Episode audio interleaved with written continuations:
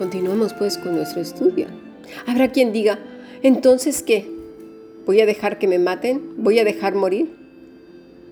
¿A qué le temes, mejor dicho? Pregúntate eso. ¿A qué le temes? ¿Has entregado todos tus derechos, incluyendo tu propia salud, poniéndola en riesgo por miedo? Hmm, eso es interesante. Lee bien Apocalipsis qué va a pasar en los últimos tiempos y quiénes van a sucumbir a ello por miedo a perder su vida. Esta generación también quiere trascender por medio de las redes, dejando sus experiencias diarias, lo que hacen, a dónde van, etcétera, etcétera.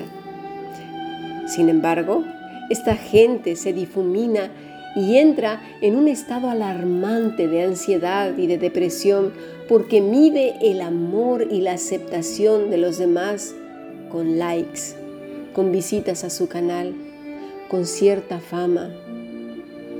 Y mira, es así que llega el cristianismo, porque todos los cristianos, ¿sí? No venimos de otra galaxia ni de otro planeta, somos terrícolas. Somos terrícolas nihilistas como todos que venimos, muchos somos hijos de la posmodernidad y hemos sido adoptados por el nihilismo, por esta generación estúpida e idiota.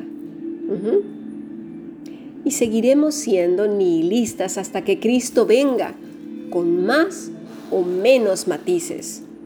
Ojalá que fueran muchísimos, muchísimos menos. Pero lamentablemente vivimos en esta era de la nada ¿Por qué? Porque nada nos contenta, nos llena, nos satisface, nos da paz y plenitud. Y dirá uno por ahí o varios, oh no, eso no es cierto. Yo estoy súper en paz. ¿En serio? ¿Ya meditaste en lo que dije antes acerca de los sacerdotes de nuestra era? ¿En la pérdida de los derechos? ¿En la pérdida de las libertades por miedo? La gente correrá a que le pongan la marca por miedo a perder su vida. Hmm, interesante. Resulta que el ser humano es insatisfecho por naturaleza desde que cayó en pecado. Mateo 6:25 dice, por tanto os digo, no os afanéis por vuestra vida, qué habéis de comer o qué habéis de beber, ni por vuestro cuerpo, qué habéis de vestir. ¿No es la vida más que el alimento y el cuerpo más que el vestido? Mirad las aves del cielo que no siembran ni ciegan, ni recogen en graneros, ni y vuestro Padre Celestial las alimenta. ¿No valéis vosotros mucho más que ellas? ¿Y quién de vosotros podrá, por mucho que se afane, añadir a su, a su estatura un codo? Y por el vestido, ¿por qué os afanáis? Considerad los lirios del campo, cómo crecen y no trabajan ni hilan. Pero os digo que ni aun Salomón con toda su gloria se vistió como uno de ellos. Y si la hierba del campo que hoy es y mañana se echa en el horno, Dios la viste así, ¿no hará mucho más con vosotros, hombres de poca fe? No os afanéis pues diciendo que comeremos o que beberemos o que vestiremos. ¿Sabes por qué? Dice el versículo 32. Porque los gentiles buscan todas estas cosas, pero vuestro Padre Celestial sabe que tenéis necesidad de todas estas cosas. Mas buscad primeramente el reino de Dios y su justicia Todas estas cosas os serán añadidas. El Señor Jesús lo sabe. Mira, a los israelitas les gustaba tener sus alacenas llenas. Y es normal, a todos nos gusta tener para el mañana. Pero hay momentos en que seremos probados en la confianza a Dios y las cosas las recibiremos lo justo para lo que necesitemos ese día, no más. ¿Recuerdas al pueblo de Israel cuando Dios le daba el maná diario? Era un tiempo de prueba, de limpieza, de erradicar su confianza en sí mismos y en Egipto. Nosotros tenemos nuestro propio Egipto y nuestros propios altares dentro del corazón. Y entre ellos es precisamente ese victimismo de la época. Quiero, quiero, quiero y deseo figurar. Quiero ser aceptado, amado, reconocido, elogiado, y en el ámbito cristiano, uff, aún más. Que se me vea como alguien con una mega santidad de esa brutal, impactante y deslumbrante. Que me vean las rodillas, bueno, inflamadas como dos sacos así de tanto estar de rodillas. Eso nos gusta, ¿verdad? Pero como ya hemos visto antes, nada de esto figura en las escrituras. Al contrario, vemos que a los que les tocaba servir en el templo, y que además no eran todos, vamos a ver. Primero eran los varones de la casa de Judá, de la familia de Aarón. No eran todos los judíos, ¿eh? Ni de todas las tribus. Tampoco había mujeres. A Dios le plació que fueran hombres. Y eso está muy bien. Esos hombres no luchaban ni se agolpaban, esperaban que les tocara a ellos la suerte. Mira, en la antigüedad para elegir a alguien, casi en todos los ámbitos, se elegían a varias personas que cumpliesen los requisitos del cargo o de lo que se iba a hacer. Y luego cuando ya se tenía los mejores de los mejores, se echaban suertes y al que le caía ese era el que quedaba. Esto era en casi todas las culturas. Bueno, pues Israel no era la excepción, lo usaba también. Y todos lo respetaban porque sabían que era la voluntad de Dios. Hoy no es así. Luchamos unos con otros por obtener algo sin haber trabajado para ello. O porque queremos ser satisfechos en nuestro ego. Sin embargo, cuando el sacerdote entraba en ese lugar, Nadie lo veía, absolutamente nadie. Y volvemos a lo mismo. Era un lugar privado, sobrio. No había espectáculo, ni prédica, ni fanfarria, ni nada. Era un servicio en lo privado para Dios. En todo caso, el servicio público era para los que estaban afuera como columnas. ¿Sabes cómo? Orando sin cesar. Por eso Pablo nos dice que oremos sin cesar de día y de noche. Jesús también nos lo dijo.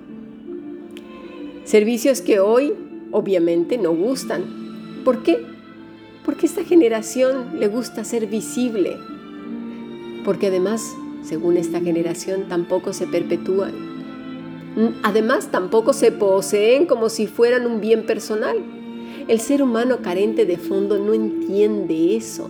De hecho, este tipo de servicios no gustan y denotan un grave peligro. De verdad. ¿Por qué? Porque es un ministerio que nadie ve, solo es secreto. ¿Y por qué no gusta? Bueno, porque en lo profundo estas personas no creen en la existencia de Dios. No creen que Él esté ahí. No creen que estén entrando a esa cámara secreta de la cual habla nuestro Señor Jesús en Mateo 6:5. Cuando ores, no seas como los hipócritas, porque ellos aman el orar en pie en las sinagogas y en las esquinas de las calles para ser vistos de los hombres. De cierto os digo que ya tienen su recompensa. ¿Cuál es esa recompensa? Pues eso, que la gente los ve y diga, ¡wow! ¡Qué espiritual! ¿Has visto esos ojos ahí que casi se le funden de la pasión, ¿verdad? Y esas lágrimas que brotan hacen hasta un charco enorme en el suelo de tanto llorar y clamar. Sí, claro, pues ahí tienen su recompensa. Mas tú cuando ores, entra en tu aposento cerrada la puerta, ora a tu Padre que está en lo secreto, y tu Padre que ve en lo secreto te recompensará en público. Bueno, por otro lado, vemos a Moisés yendo al monte Oreb a hablar con Dios en público, ¿verdad que no? En lo secreto también. Nadie lo veía, ni había espectáculo, ni prédica aduladora, ni fanfarrona, nada de eso ministerios secretos. Qué triste, ¿no? Porque este humano líquido que ha exterminado su realidad y que desea perpetuarse, le pides que ore y le parece insultante, no lo soporta, no puede con ello, porque o no cree que Dios exista y que no está cuando Él ora y que además no sabe orar, que es, como ya lo dijimos, traer al Señor todas las peticiones, asuntos, problemas, enfermedades, etcétera, etcétera, ante el Todopoderoso, ante el Padre, para pedirle que tenga bien glorificarse en la vida de todas estas personas, que sostenga a sus siervos, que prospere su palabra en tal o cual persona, etcétera. Y otra, no soporta que nadie sepa que él o ella está orando porque no habrá quien le aplauda, en quien perpetuarse vaya.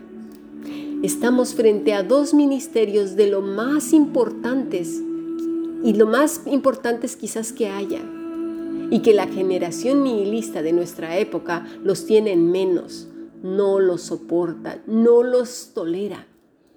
Pidamos a Jesús nos ayude a valorar estos dos ministerios, pues somos también sacerdotes y podemos entrar todos los días a la presencia de Dios, ya no por suertes, ya no una vez al año y nunca más, sino para siempre, gracias al sacrificio de nuestro amado Señor Jesucristo y al perdón de nuestros pecados por medio de Él.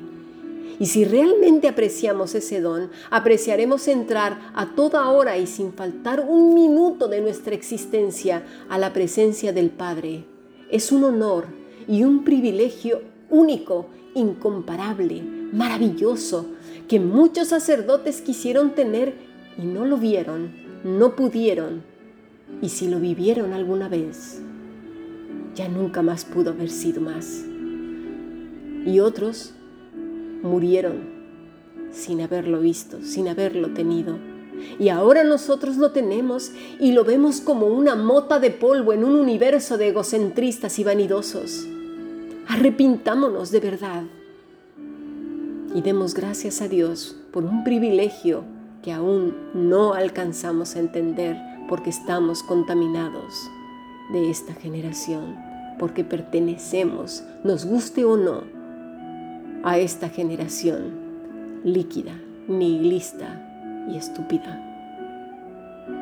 Apocalipsis 1.5 y de Jesucristo el testigo fiel, el primogénito de los muertos y el soberano de los reyes de la tierra al que nos amó y nos lavó de nuestros pecados con su sangre, y nos hizo reyes y sacerdotes para Dios, su Padre.